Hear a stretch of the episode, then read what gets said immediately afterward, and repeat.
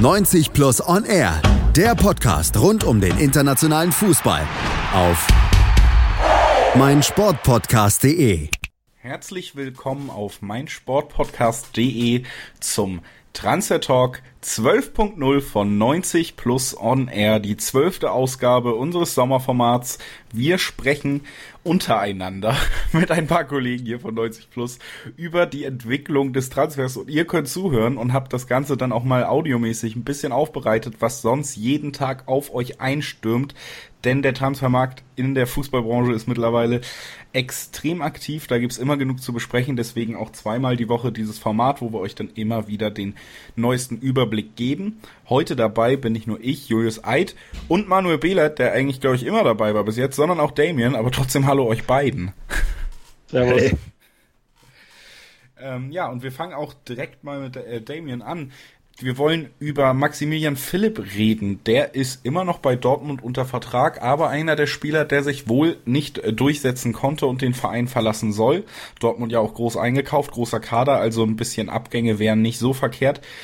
Und einige Namen waren bei Philipp schon im Spiel. Erst hieß es äh, Wolfsburg, dann wurde Brekalo nicht verkauft, das Geld war nicht da, dann hieß es vielleicht Frankfurt, zuletzt war Dynamo Moskau sehr interessiert, hat man gehört, und auf einmal kommt jetzt doch noch die Hertha ins Spiel. Da hat Michael Preetz schon dementiert, aber das muss nicht unbedingt ein hundertprozentiger Ausschluss sein. Ähm, definitiv nicht, weil er, also generell, wenn sich ähm, Vereinsoffizielle so ähm, erstmal in der Öffentlichkeit erstmal von sich aus dann quasi äh, melden, dann muss das Dementi dann schon sehr deutlich sein, dass man es das auch ernst nehmen kann, weil so war es halt eher, dass er gesagt hat, dass es derzeit nicht darstellbar ist, was ziemlich ähm, Richtung ja, Poker jetzt noch klingt. Ähm, generell ist es so, dass Dortmund schon so an die 20 Millionen für ähm, Philipp fordert, der an sich ja wirklich ein guter Spieler ist, aber im System von Favre nicht wirklich aufgehen kann. Ähm, und da ist so das Problem, kann sich Hertha das jetzt leisten? Sie sind ja neuerdings ein neureicher Verein, Anführungszeichen, aber haben jetzt auch schon ähm, gut Kohle halt ähm, verbrannt, oder nicht verbrannt, aber halt schon Luke, Luke Bacchio für 20 Millionen verpflichtet. Und ob da jetzt noch so viele ähm, Reserven noch ähm, vorhanden sind, das muss man jetzt noch ähm, erstmal abwarten. es kann gut auch sein, dass man da noch Probleme hat, da mit Dortmund auf einen Nenner zu kommen. Philipp könnte ich mir gut vorstellen, dass er schon Interesse hat danach, ähm, nach Berlin zu wechseln. Er ist auch gebürtiger Berliner. Ähm, in der Bundesliga zu bleiben wäre natürlich auch schön. Ähm, Dynamo Moskau ist jetzt, glaube ich, noch ja, ein Schritt nach Russland wäre jetzt nicht so mega optimal für ihn, wobei die Russen sich dann vermutlich auf jeden Fall da die gar, gar keine Probleme hätten bezüglich der Ablöse und der Gehaltsvorstellungen. Aber sollte jetzt erstmal, glaube ich, denke ich mal, so der Fokus auf Hertha gelegt werden und da könnte es dann noch in den nächsten Tagen neue Entwicklungen geben. Und die werden wir auch auf jeden Fall für euch weiter aufbereiten. Erstmal danke Damien für die erste Einschätzung von Maximilian Philipp und dem, was da in den letzten Tagen passiert ist. Jetzt kommen wir eigentlich zu einem der mittlerweile größten Themen und normalerweise spielen die sich außerhalb von Deutschland ab. Das muss man dem Ganzen schon mal zugute halten. Doch ein großer Name des Fußballgeschäfts, Leroy Sané, der sorgt dafür, dass ein deutscher Verein jetzt auch mittlerweile Dauerthema in diesem Sommer ist und zwar mittlerweile auf eine fast groteske Art, wie dann öffentlich auch wieder Aussagen hin und her geworfen werden, zurückgezogen, Entschuldigungen an die, an die Manchester City zum Beispiel folgen. Es sieht aber trotz allem Chaos so aus, als würde sich das so entwickeln, dass Leroy Sané den Weg nach München findet, Manu. Ja, verrückt aber wahr. Ich kann was Positives zu Bayern sagen. Wochenlang haben wir das, haben wir darauf hingearbeitet. Jetzt ist es tatsächlich der Fall. Also ich gebe dir erstmal recht, dass diese ganze diese ganze, diese ganze drumherum absurd ist. Also man, man ähm, sagt selbst, dass man nichts mehr zu dem Thema sagt. Und kurz darauf gibt äh, Nico Kovac im, im, im, ZDF ein Interview und sagt, ich bin sehr zuversichtlich, dass er kommen könnte. Und ähm, alles, was man vorher intern festgelegt hat, wurde ad absurdum geführt. Und daraus entstand ja erst die eben von dir genannte ähm, Geschichte mit der Entschuldigung und äh, allem drum und dran. Jetzt gibt es aber auch tatsächlich Entwicklungen, was den Transfer an sich angeht. Also erst meldete die Bild, dass die Bayern sowohl Manchester City als auch Sané ein Angebot vorgelegt haben. Ähm, auch Fabrizio Romano, der unter anderem beim Guardian arbeitet, sagt, dass es schon fortgeschrittene Gespräche gibt. Ähm, hinter den Kulissen wird jetzt viel gearbeitet, viel gemunkelt, viele kryptische Tweets gibt es da von Sportjournalisten im Internet, die sagen, ja, wenn das zutrifft, was ich gehört habe, dann gibt es eine schöne Woche für die Bayern und ja, gestern ging das Ganze noch mal ein bisschen, bisschen weiter, als der Kicker geschrieben hat, dass Sané sich für die Bayern entschieden haben soll und dass jetzt, jetzt eben der Transfer langsam aber sicher über die Bühne geht. Mehr als 100 Millionen Euro. Ein riesengroßes, absurd hohes Gesamtpaket, aber wir haben schon häufiger darüber gesprochen, wenn Bayern Sané verpflichten will, müssen sie ihn überbezahlen, das ist sowieso klar. Ähm, das haben die Bayern allerdings wieder dementiert, dass der Spieler sich dafür entschieden hat. Ähm, das ist aber, glaube ich, jetzt wirklich nicht ähm, so zu deuten, dass der Transfer ähm, irgendwie unter schlechten Voraussetzungen steht. Also ich denke, ähm, Bayern ist in der Lage, das Gesamtvolumen zu bezahlen, wenn sich Kicker und Bild dermaßen einig sind, dass das Ding jetzt langsam aber sicher über die Bühne geht und man ähm, in den ja, in die entscheidende Phase der Verhandlungen äh, einsteigt, dann ist das auch so. Und da die Bayern angekündigt haben, dass sie, bevor sie keine Tendenz von der Spielerseite erhalten, dass der Spieler bereit ist, nach München zu wechseln, nicht mit, dem, mit, mit Manchester City verhandeln, ähm, deutet für mich auch, das deutet für mich auch darauf hin, dass das Ding ähm, tatsächlich über die Bühne gehen wird. Es wird aber noch ein paar Tage dauern. Wir werden da auch noch ein paar wilde äh, Gerüchte hören. Die englischen Medien sind da jetzt auch äh, im Rennen und, und, und schreiben was von teilweise 150 Millionen Pfund, die gefordert werden. Also das, das halte ich natürlich für nicht realistisch. Ähm, ich denke zwar schon, dass Bayern extrem tief in die Tasche greifen muss und das 100 Millionen auch nicht reichen. Es wird mit Bonuszahlungen nochmal höher werden, aber ähm, ich bin, das ist, kann ich jetzt das erste Mal in diesem, in diesem Sommer tatsächlich sagen, optimistisch, dass der Transfer über die Bühne gehen wird, aber ich kann nicht genau sagen, wann. Das wird von vielen Faktoren abhängig sein. Ähm, und natürlich ist, ist auch klar, der Transfer kann auch noch platzen. Also solange kein Vertrag unterschrieben ist, ist das immer der Fall. Aber ich sehe jetzt auch noch nicht so weit, dass da jetzt mit allen Parteien ein, eine Einigung herrscht. Ich sehe nur die gute Chance, dass, dass es zu einer Einigung kommen wird. Also die gute Chance, dass es zu einer Einigung kommen wird. Und Manu hat schon angesprochen, damit schon fast der positivste Blick auf den bayerischen Transfersauer, den wir bis jetzt hier anbieten konnten. Das ist ja auch schon was, aber deswegen gehen wir auch schnell weiter, damit sich Manuel jetzt hier nicht zu doll freut und ändern das Thema. Wir gehen nach Italien zu Juventus Turin. Die sind bis jetzt aufgefallen dadurch, dass sie sich einen neuen Trainer geholt haben und dadurch, dass auch gerade im Mittelfeld ordentlich investiert wurde. Ein Spieler, um den es lange recht ruhig war und der im Kader von Juventus steht, ist Joao Cancelo. Der ist Rechtsverteidiger und das ist eine Position, die Manchester City eigentlich noch ganz gerne verstärken würde, Damien. Ja, definitiv. Da gab es jetzt schon ein paar Mal jetzt auch Gerüchte generell um Rechtsverteidiger, die zu City wechseln könnten und auch Joao Cancelo. Da, dieser, dieses Gerücht hält sich jetzt schon länger, aber es war immer so ein, ja, man überlegt es sich jetzt vielleicht, aber man war sich noch nicht so ganz sicher und jetzt deuten halt seit mehreren Tagen ähm, Berichte da von unter anderem äh, Di Marzio und dem Telegraph, dass halt jetzt wieder die Verhandlungen zwischen City und Juventus aufgenommen worden sind. Ähm, und das würde dann ein sehr kostspieliger Transfer werden ähm, für den englischen Meister. Ähm, zwischen 60 und 70 Millionen will Juventus dann ähm, für Cancelo ähm, haben. Und das Problem für City ist gerade, dass einfach der Transfermarkt gar nicht mehr so lange offen ist in England und man jetzt einfach unter Zeitdruck äh, gerät. Und jetzt ist die Frage, wie soll man da jetzt noch ein, ja, ein Ablösepaket quasi dann an Juventus heranbringen, das ähm, beide Seiten zufriedenstellen könnte? Ähm, City überlegt auch noch Danilo auch noch mit anzubieten, der unter Guardiola jetzt nicht wirklich ähm, großartig gut aufgefallen wäre, ähm, aber an sich ja eigentlich schon ein guter Spieler ist. Ob man ihn vielleicht dann noch ähm, bei Juventus unterbringen könnte und dann noch zusätzlich einfach dann noch eine hohe Ablöse zahlt. Aber das alles ist jetzt gerade dann irgendwie schwierig, einfach aufgrund dieser, ähm, diesen Zeitmangels. Jetzt ist einfach die Frage, wie wird man sich dann jetzt dann noch in den, in den letzten Tagen einig, weil Juventus hat jetzt nicht wirklich großartig Druck ähm, und ist in der deutlich besseren ähm, ja, Position.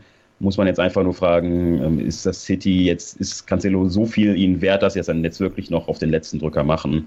Ähm, generell sportlich für Juventus eigentlich schon dann eher ein deutliches äh, Downgrade, aber ähm, sie haben jetzt schon so viel Geld ausgegeben, da kann man halt dann auch mal äh, wieder ein bisschen was einnehmen. Und ob das passieren wird, das werden wir auf jeden Fall auch weiter verfolgen. Und jetzt hier der provisorische Hinweis, den ich glaube ich in jeder Folge bis jetzt auch fachmännisch untergebracht habe. Das Ganze könnt ihr nicht nur in diesem Podcast verfolgen, sondern natürlich auch auf unseren Social Media Seiten Twitter, Facebook, Instagram und auf unserer Website 90plus.de. Da werdet ihr über wirklich alles tagesaktuell auf dem Laufenden gehalten. Da müsst ihr auch nicht immer warten, bis der Podcast kommt aber natürlich dann, wenn der Podcast kommt, auch gerne reinhören, denn da sprechen wir ein bisschen ausführlicher drüber. Und das tun wir jetzt auch bei Thema 4, nämlich Bruno Fernandes. Das ist ein Spieler, über den haben wir wahnsinnig viel gehört. Und zwar hauptsächlich, dass er zu Manchester United gehen soll, beziehungsweise dass United ernstes Interesse hat und dass es demnächst mal zu einem Angebot kommen soll. Das hat man so oft gehört, dass man fast nicht mehr glauben konnte, dass irgendwas passiert. Und tatsächlich ist jetzt aber was passiert, aber anders als erwartet, Manu. Ja, überraschenderweise ist es nicht Manchester United, ähm, das jetzt Interesse hat. Ähm, das, die portugiesischen Medien sind ja sowieso ähm, dafür bekannt, Gerüchte schleudern zu sein, aber was sie im Fall von Bruno Fernandes in diesem Sommer fabriziert haben, das war wirklich außerordentlich.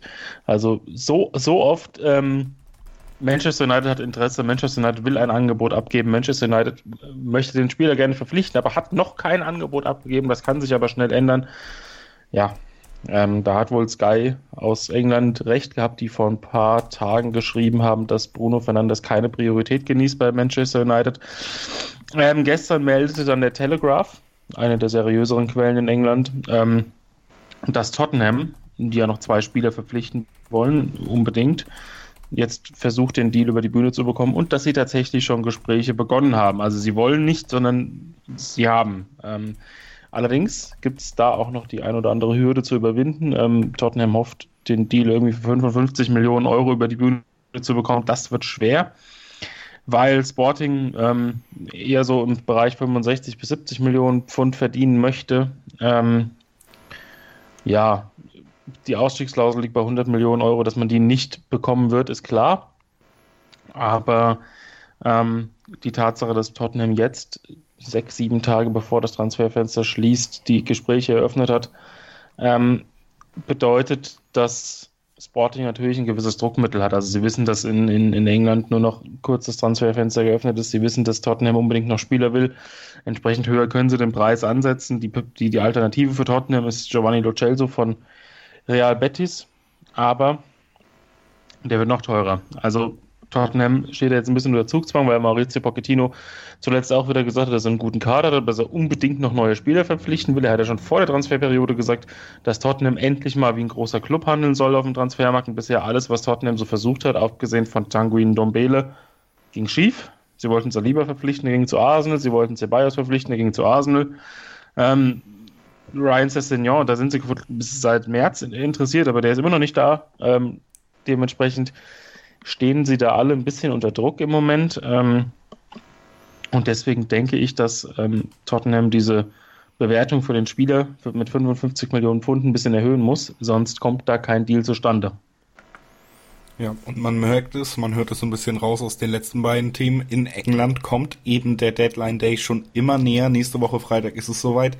Und der Druck ist extrem hoch und Nervosität zieht dann eben auch bei solchen Vereinen langsam mit ein und hat Einflüsse auf die Verhandlungen. Und Nervosität, die spielt auch beim nächsten Verein eine Rolle, selbst wenn er nicht aus England kommt. Das ist die Überleitung nämlich zu Thema 5 und zu Real Madrid. Die spielen eine, ja, nicht so wirklich begeisternde Vorbereitung. Sidan ist zurückgekehrt. Es wurde schon ordentlich eingekauft. Aber im Moment geht ein bisschen die Panik um bei Madrid, dass es eben doch nicht so gut laufen könnte mit diesem Kader und diesem Trainer. Und vor allem eins steht fest, eigentlich will man seit Monaten sehr gerne Paul Pogba nach Madrid locken. Das klappt irgendwie nicht so richtig. Eine Alternative dazu könnte Donny van de Beek sein. Der dürfte nicht günstig sein, aber trotzdem deutlich günstiger als der Franzose. Ja, ähm, in den letzten Tagen gab es dann wieder mehr Gerüchte, dass äh, man sich da jetzt langsam wieder irgendwie annähert und auch ein bisschen verhandeln könnte. Und laut der Marker sollte dann Donny van de Beek um die 60 Millionen Euro kosten.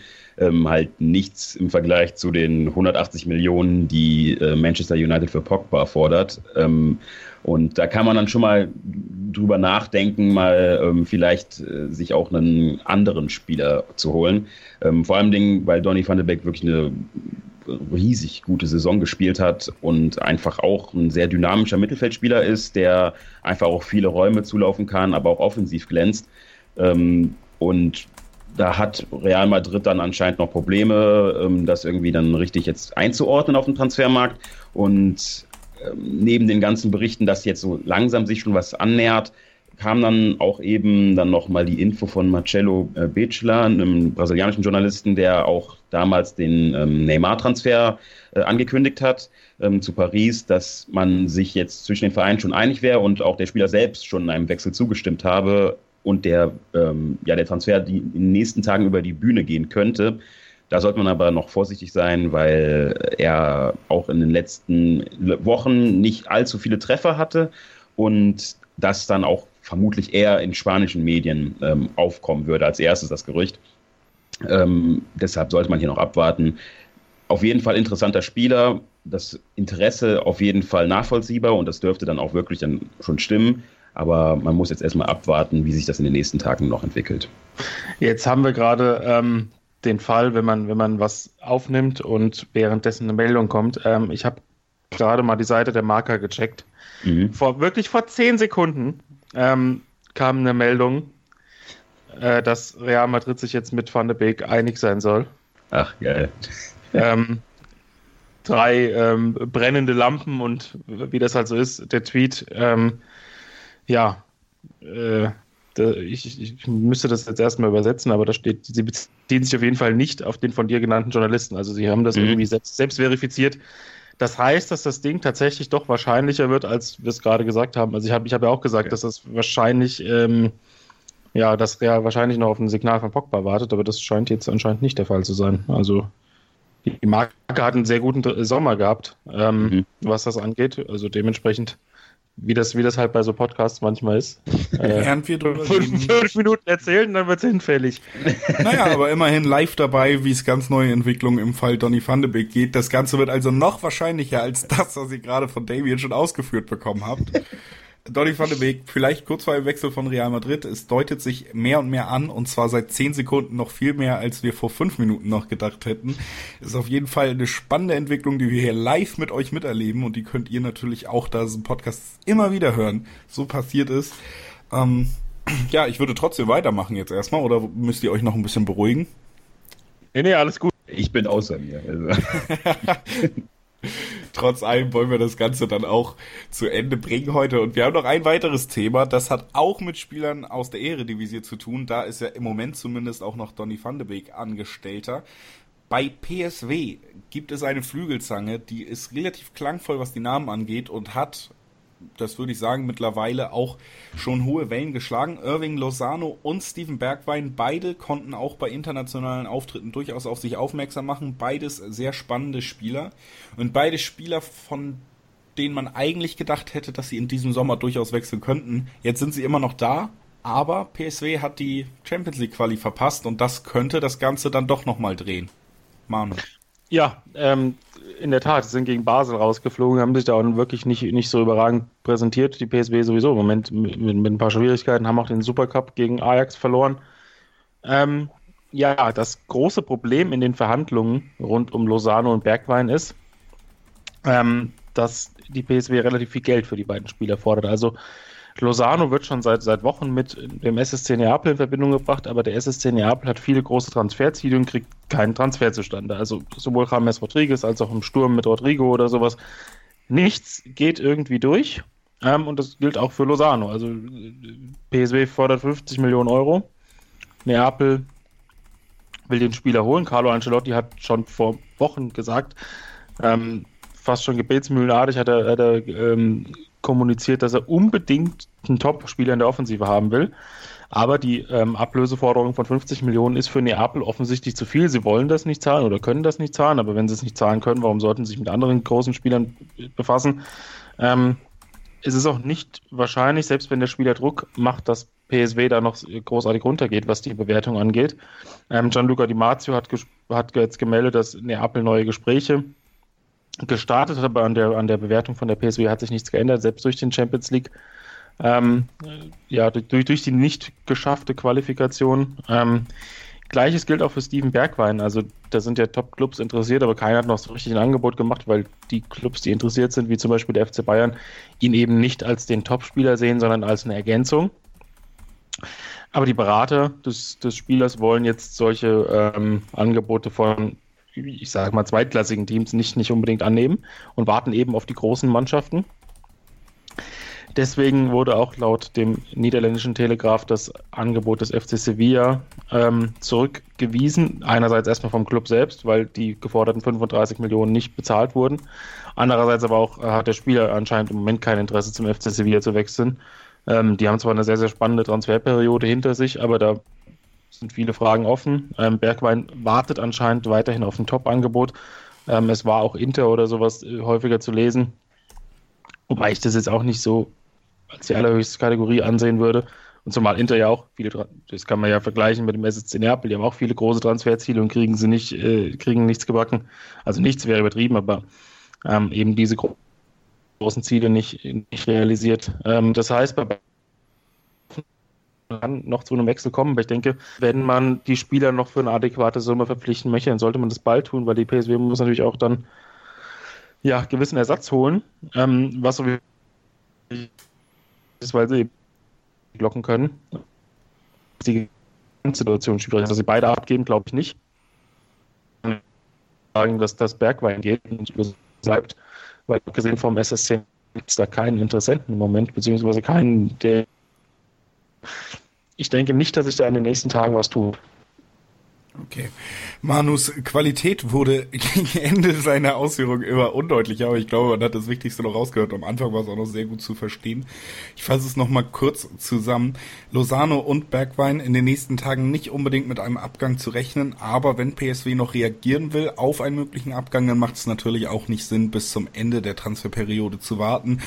Und da muss man dann vielleicht auch ein bisschen mit der Ablöseforderung runtergehen, weil, wie Manu schon ausgeführt hat, da bis jetzt natürlich auch wirklich ordentliche Summen aufgerufen werden. Das Ganze werden wir weiter beobachten, genauso wie alle anderen Themen, die wir heute besprochen haben und alle weiteren Themen, die auf dem Transfermarkt passieren. Wir werden weiter diese Sendung, diese Podcast, dieses Podcast-Format machen. Und zwar die nächste Folge dann wieder am Dienstag. Da wird schon wieder einiges passiert sein und wir werden euch wieder aufs Neue, aufs Laufende bringen. Da freuen wir uns sehr drauf. Wir freuen uns sehr, dass ihr heute dabei wart. Hoffen, ihr genießt euer Wochenende. Als erstes bedanke ich mich bei Damien und Manu, dass ihr beide wieder heute hier wart. Gerne. Und dann bedanke ich mich natürlich auch bei jedem Zuhörer. Schön, dass ihr dabei wart. Wir hören uns schon ganz bald wieder. Und 90 Plus wünscht euch ein schönes Wochenende. 90 Plus On Air, der Podcast rund um den internationalen Fußball auf meinsportpodcast.de. Willkommen bei meinsportpodcast.de. Wir sind Podcast. Wir bieten euch die größte Auswahl an Sportpodcasts, die der deutschsprachige Raum so zu bieten hat. Über 20 Sportarten, mehr als 45 Podcast-Serien über 9000 veröffentlichte Podcasts und über 5 Millionen Podcast-Downloads allein im Jahr 2018. Wir sind Podcast. Wir sind meinsportpodcast.de.